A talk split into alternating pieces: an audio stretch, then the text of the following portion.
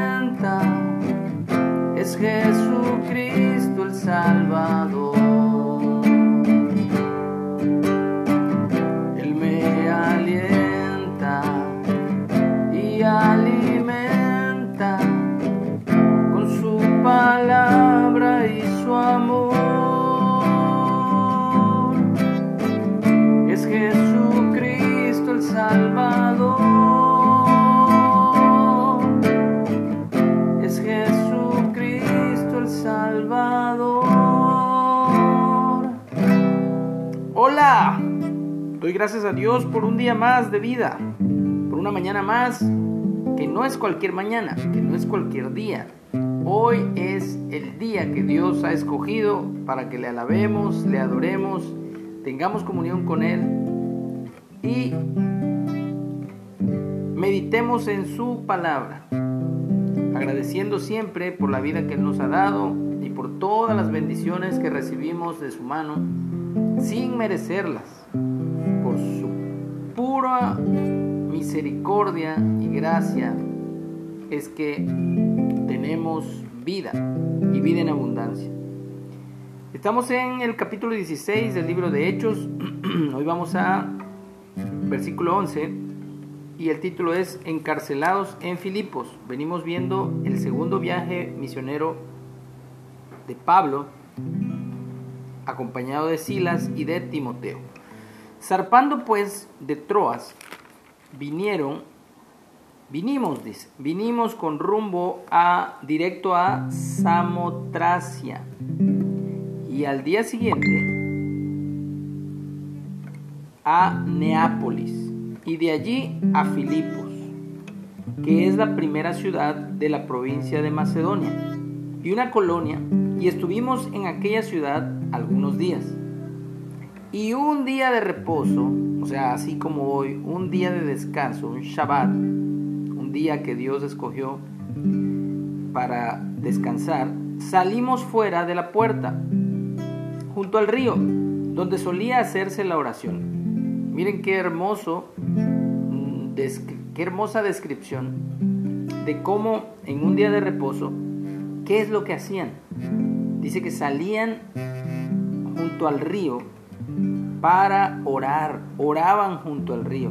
Y sentándonos ahí a la orilla del río, hablábamos a las mujeres que se habían reunido. Así que, ¿qué es lo que podemos hacer hoy en sábado, en día de descanso? Pues recrearnos en la naturaleza, irnos a algún bosque, algún río, alguna playa o algún lugar, o ahí mismo en nuestro hogar, quedarnos, pero eh, tener ese tiempo de comunión con Dios junto a nuestra familia y a las personas que, como en este caso dice, que se habían reunido. Entonces una mujer llamada Lidia, vendedora de púrpura de la ciudad de Tiatira, que adoraba a Dios, estaba oyendo y el Señor abrió el corazón de ella para que estuviese atenta a lo que Pablo decía.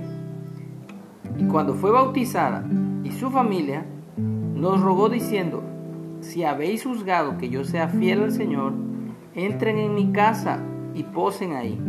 Y nos obligó a quedarnos. Yo doy gracias a Dios porque mis padres me enseñaron a ser hospedadores y buenos anfitriones eh, con todas las personas que nos visitaban cuando estaba yo adolescente y bueno, desde chico, desde niño.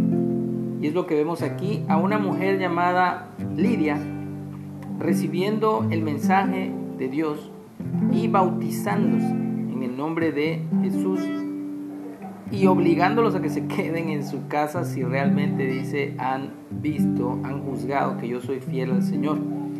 Aconteció que mientras íbamos a la oración, nos salió al encuentro una muchacha que tenía un espíritu de adivinación, el cual daba gran ganancia a sus amos, adivinando, o sea,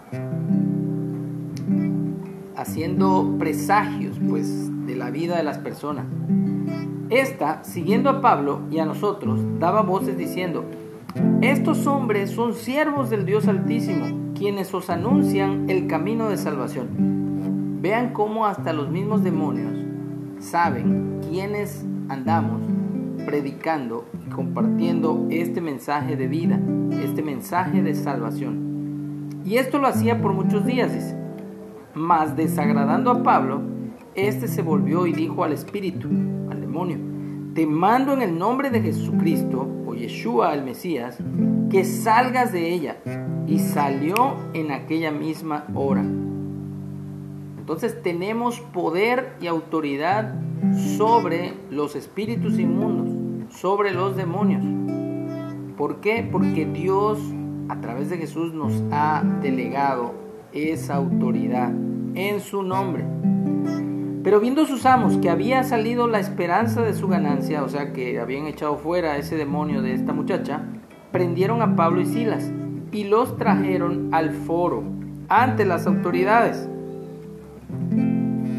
Y presentándolos a los magistrados dijeron, estos hombres, siendo judíos, alborotan nuestra ciudad y enseñan costumbres que no nos es lícito recibir ni hacer pues somos romanos.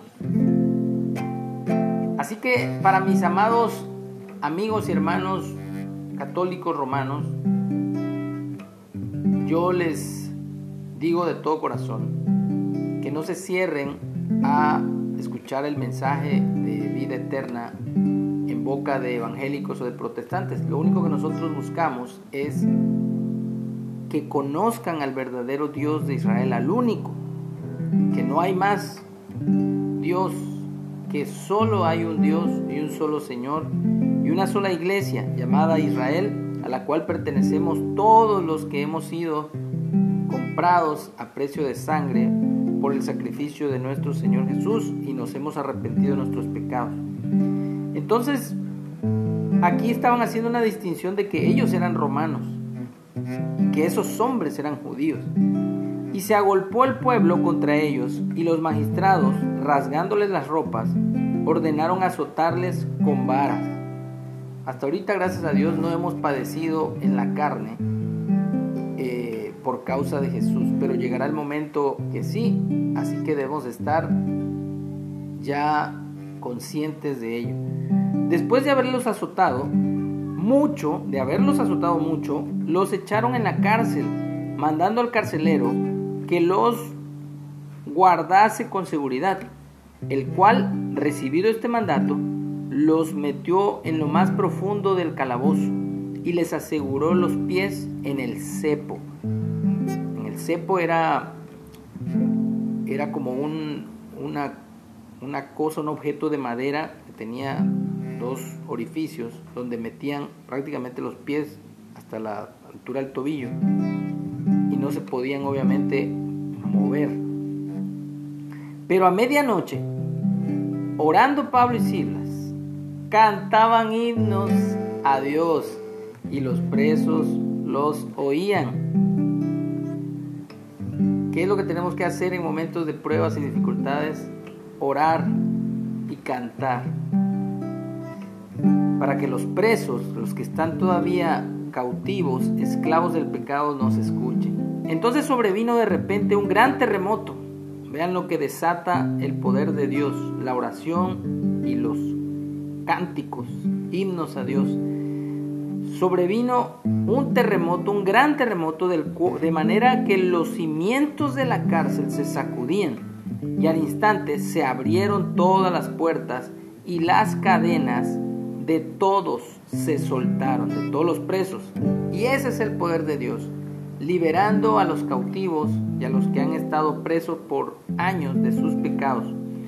Despertando el carcelero, y viendo abiertas las puertas de la cárcel, sacó la espada y se iba a matar, pensando que los presos habían huido. Mas Pablo clamó a gran voz diciendo, No te hagas ningún mal, pues todos estamos aquí. Él entonces pidiendo luz, se precipitó adentro y temblando, se postró a los pies de Pablo y Silas, y sacándolos les dijo, Señores, ¿qué debo hacer para ser salvo? Ellos dijeron, y aquí está la clave. Cree en el Señor Jesucristo y serás salvo tú y tu casa. Y le hablaron la palabra del Señor a él y a todos los que estaban en su casa. Y él, tomándolos en aquella misma hora de la noche, les lavó las heridas y enseguida se bautizó él con todos los suyos. Y llevándolos a su casa, les puso la mesa y se regocijó con toda su casa de haber creído a Dios. Gloria a Dios, porque eso es lo que hace el Evangelio. El Evangelio del reino, que no es una religión, sino es una convicción dentro de nuestro ser. Cuando fue de día, los magistrados enviaron alguaciles a decir, suelta a aquellos hombres. Y el carcelero hizo saber estas palabras a Pablo. Los magistrados han mandado a decir que se os suelte, así que ahora salgan y márchense en paz. Pero Pablo les dijo, Después de azotarnos públicamente sin sentencia judicial, siendo ciudadanos romanos, nos echaron en la cárcel y ahora nos echan encubiertamente? No. Por cierto, como diciendo, pues ahora no, sino vengan ellos mismos a sacarnos. Y los alguaciles quisieron saber, hicieron saber estas cosas, estas palabras, a los magistrados, los cuales tuvieron miedo al oír que eran romanos, porque tenían la ciudadanía también romana. Y, y viniendo les rogaron y sacándoles les pidieron que salieran de la ciudad. Entonces saliendo de la cárcel, entraron en casa de Lidia y habiendo visto a los hermanos, los consolaron y se fueron. Así que no hay mucho que decir, todo está dicho. Necesitamos ser consolados por nuestro Dios. Y a veces Dios usa a personas, aún en la circunstancia más terrible de nuestra vida, Dios envía a las personas para que sean parte de ese consuelo que Dios da. Por eso cantamos, yo vengo a reposar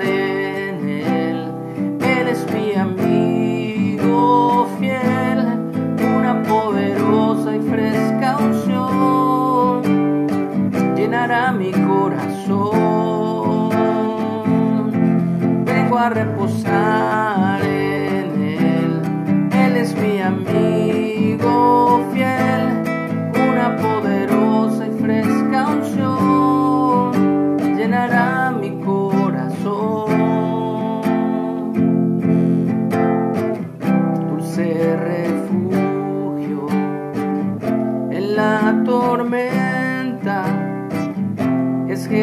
Jesucristo el Salvador. Es Jesucristo el Salvador. Shabbat Shalom para todos. Que tengamos un hermoso día. Que seamos guardados, librados de todo mal por nuestro Padre Celestial.